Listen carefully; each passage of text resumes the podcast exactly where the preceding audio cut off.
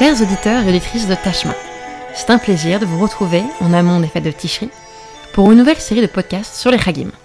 Aujourd'hui, c'est le docteur Manuel Bloch qui nous fait l'honneur de s'entretenir avec nous depuis Philadelphie au sujet de la fête de Simchat Torah. Emmanuel, bonjour. Avant de nous plonger dans les origines et surtout les évolutions de cette fête, intéressons-nous à son nom.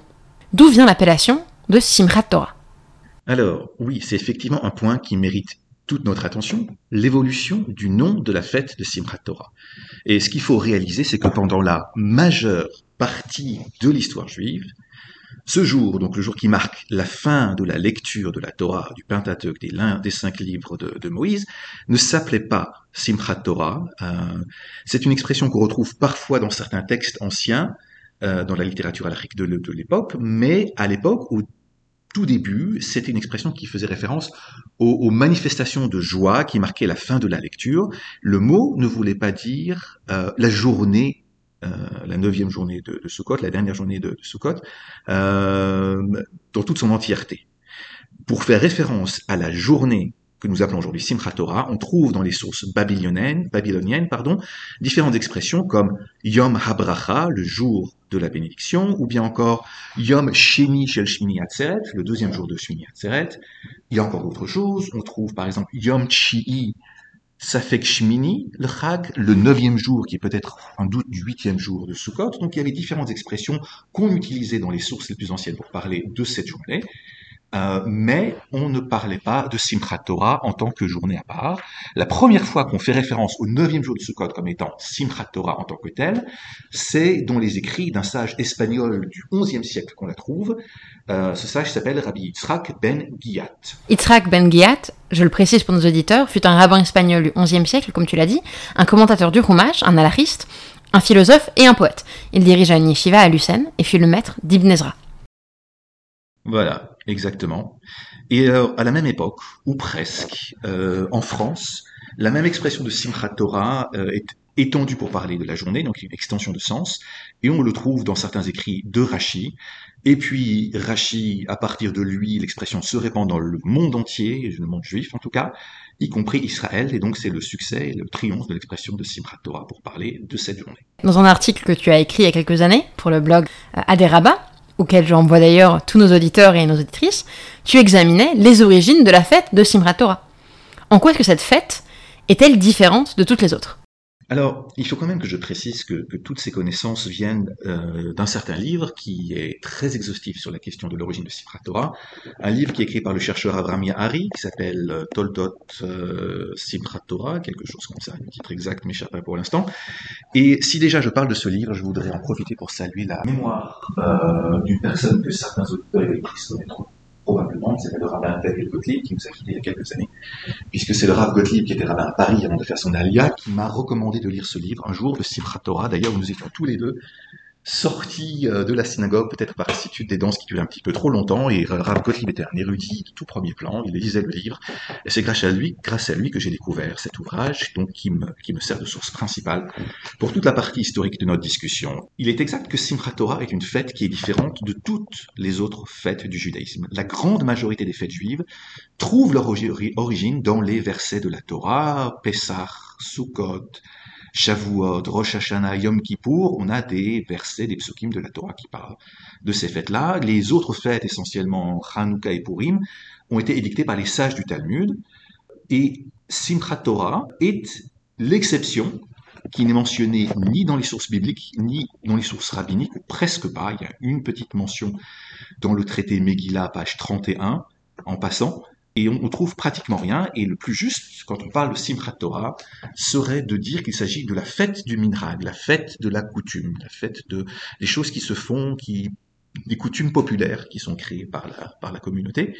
La quasi-totalité du programme de la journée, fin de lecture de la Torah et, et tout ce qu'on fait au cours de la journée de Simchat Torah, qui est une journée très occupée, euh, tout ça trouve sa source dans la pratique populaire et non pas dans la loi divine et non pas dans un décret rabbinique.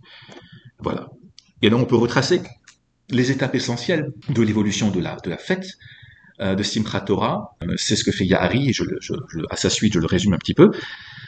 Simchat Torah, au fond, trouve son origine dans ce qu'on va appeler les rythmes religieux de la Babylonie juive. En Israël, cette fête était complètement inconnue pendant des siècles. Donc, il y avait deux centres juifs dans l'Antiquité, un en Israël et en Babylonie, et c'est en Babylonie que les prémices de Simchat Torah sont apparues, parce que en Babylonie, on avait l'habitude de diviser le Chumash, la Torah, le Pentateuch, en 54 parachiotes, 54 unités de lecture. Puisqu'ils lisaient une paracha chaque semaine, les communautés babyloniennes finissaient de lire l'entier du Pentateuch chaque année, tout comme nous le faisons de nos jours. Par contre, en Israël, le Chumash était partagé différemment. Euh, dans certaines communautés, on le coupait en 155 Sdarim, on appelait ça des Sdarim, des unités, que l'on lisait alors sur une période de trois ans, un par semaine, ou alors dans certaines communautés, on les divisait en 175 Sdarim qui prenaient trois ans et demi pour être lus dans leur entièreté.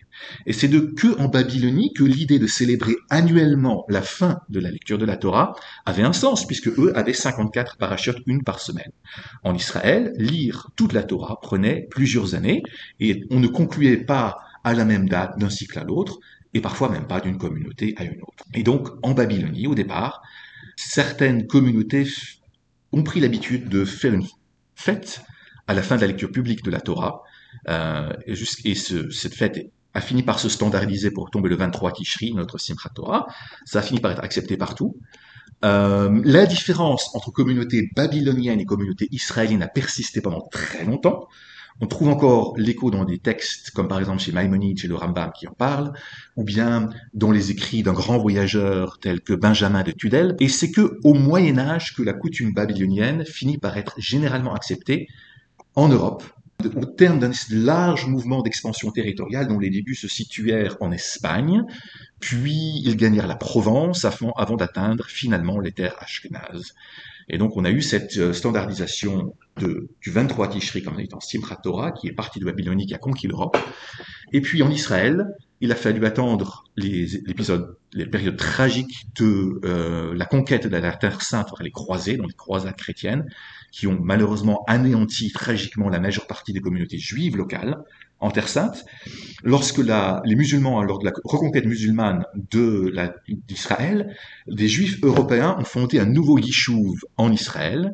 Ils y créaient de nouvelles communautés qui étaient déconnectées en termes de tradition religieuse, déconnectées de leurs des, prédécesseurs israéliens antiques, et qui ont donc suivi en bonne logique la, la coutume européenne de finir la lecture du Pentateuch en une année. Et donc dans ces communautés reconstruites, la fin du cycle de la lecture de la Torah se célébrait pas le 23 mais le 22 Tishri, puisqu'il n'y a pas de double jour de fête, Tishri n'a servi qu'une seule journée, mais dans le principe, c'est la même idée de dire qu'on finit de lire la Torah euh, chaque année, et l'antique coutume israélienne a disparu à peu près complètement, elle a encore subsisté dans quelques rares, rares, rares communautés égyptiennes, mais à cette époque-là, on assiste au triomphe de Simchat Torah comme étant le jour de la conclusion de la lecture de la Torah. Cette fête de Simchat Torah est une célébration particulièrement joyeuse, et à vrai dire un peu surprenante par certains aspects. Nous dansons avec la Torah. Et comme si cet anthropomorphisme n'était pas assez évocateur, nous l'épousons, semble-t-il, puisqu'un membre du Kaal se voit offrir la position de Khatan Torah. Peux-tu, Emmanuel, démêler avec nous l'essence multiple de cette coutume? Oui, alors l'idée de Khatan Torah est une, euh, le concept qu'il y a un fiancé de la Torah est quelque chose d'extrêmement intéressant. D'où vient ce nom? Que nous apprend-il? Qu'est-ce que c'est que l'idée de Khatan Torah? Et ici aussi, l'examen des sources historiques euh, met en exergue des développements absolument passionnants.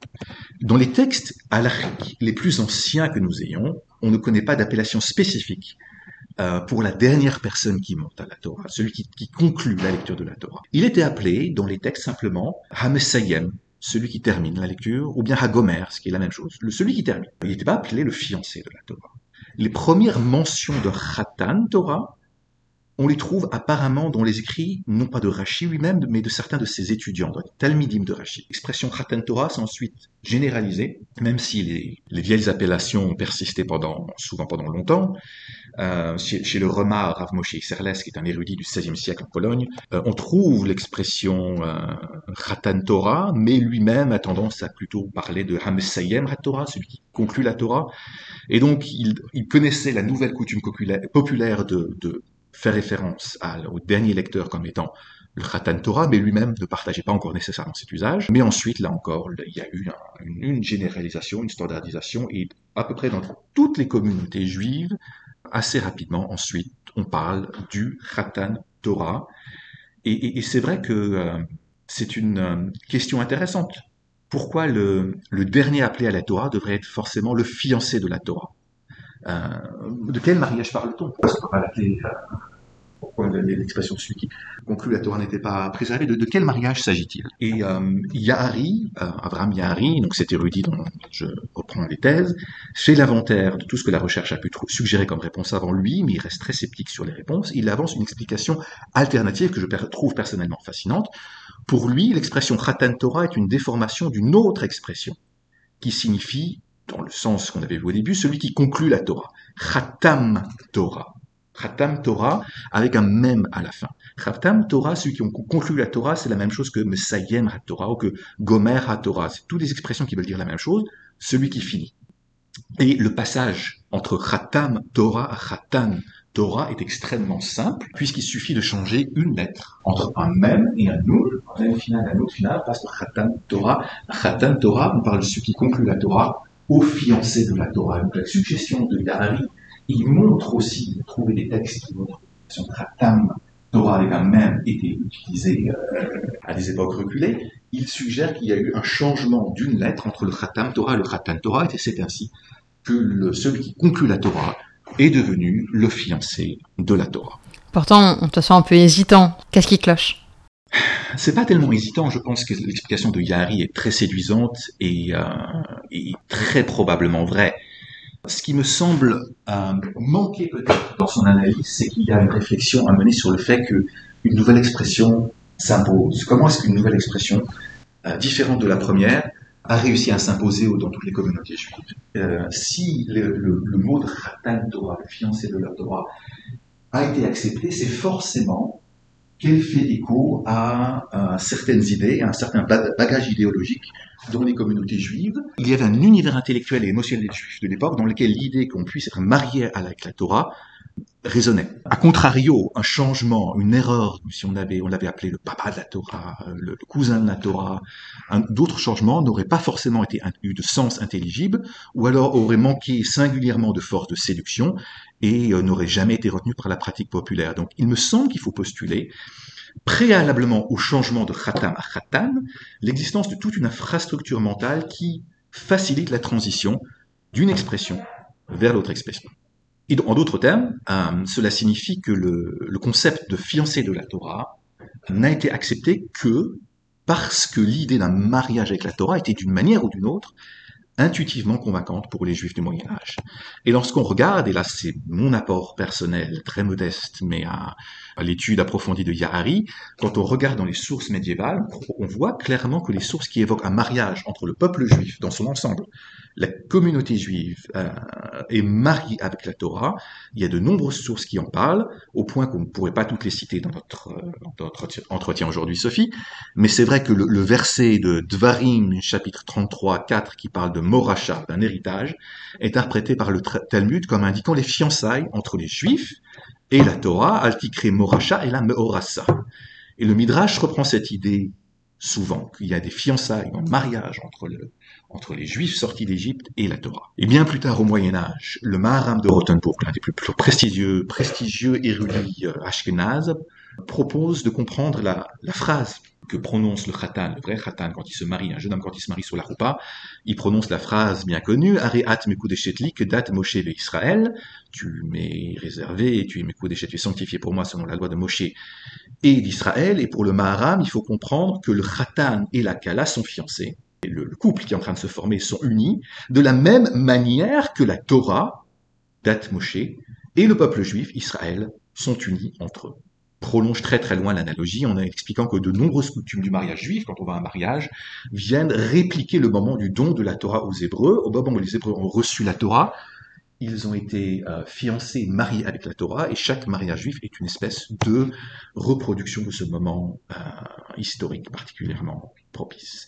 Et donc l'idée de l'union entre le peuple juif et la Torah était ancienne, elle était répandue, et c'est dans ce contexte-là que le passage de Khatam Torah Khatan, Torah, n'avait rien de surprenant. La nouvelle expression trouvait dans la vision juive du rapport entre le peuple et sa loi un terreau fertile dans lequel elle pouvait prendre racine. Je me demande, c'est la raison pour laquelle ça n'a pas aussi eu un succès particulier au Moyen Âge, c'est aussi un peu en réponse au mouvement monastique chrétien ou euh, dans les vœux que font les religieux dans le christianisme, bien, euh, les nonnes sont mariées au Christ.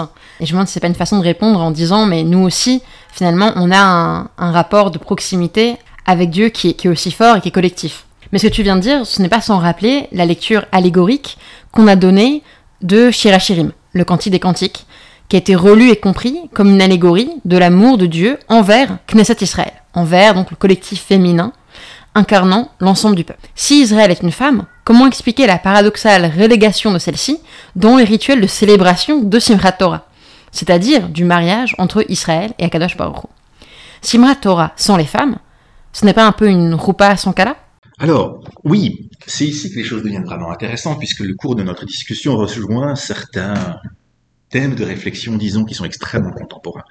Le mariage, si on parle d'un mariage entre le peuple juif pris comme une collectivité, Knesset Israël, dont, dont, tu parlais, et la Torah, eh bien, en bonne logique, ça devrait concerner aussi bien les femmes que les hommes. Alors pourquoi n'avons-nous pas des fiancés, eux, de la Torah, des femmes fiancées de la Torah, Kalat, Kalot HaTorah? Pourquoi le rituel actuellement en vigueur dans nos synagogues devrait-il exprimer qu'une relation matrimoniale n'existe qu'entre la Torah et une moitié, la moitié masculine du peuple juif, et que les femmes en sont exclues.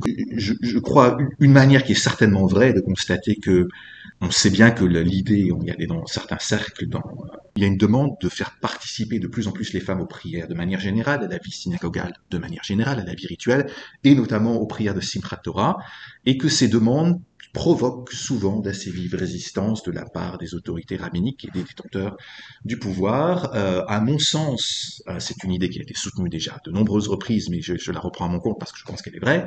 Les réticences ne sont pas purement halachiques, ne sont pas purement légales, mais elles proviennent aussi, ou en particulier ou de manière principale, de biais culturels et d'attitudes qui sont parfois conscientes et parfois plutôt inconscientes, des a priori profondément enfouis qui proviennent du passé et qui sont pas forcément, correspondent pas forcément à notre époque égalitaire dans laquelle nous vivons aujourd'hui.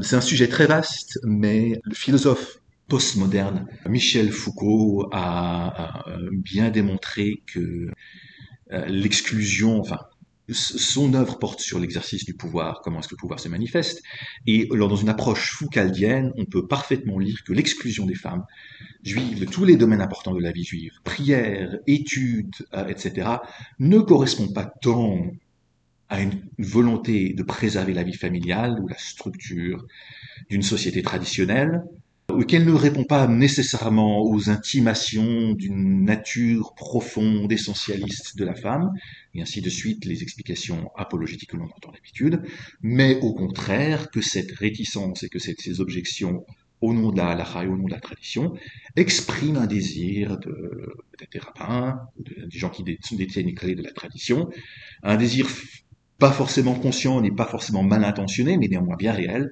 d'éloigner la femme de tous les centres de pouvoir et de prestige masculin. Donc je pense que l'exclusion des femmes de la fête de Simchat peut complètement être expliquée comme étant partie de ce phénomène plus, global et je crois que c'est très pertinent. À côté de ça, une deuxième explication que l'on peut avancer, euh, c'est qu'il existe une autre idée du mariage dans le judaïsme, qui est l'idée du mariage entre le Talmid Chacham, l'érudit, le, sage, et la Torah.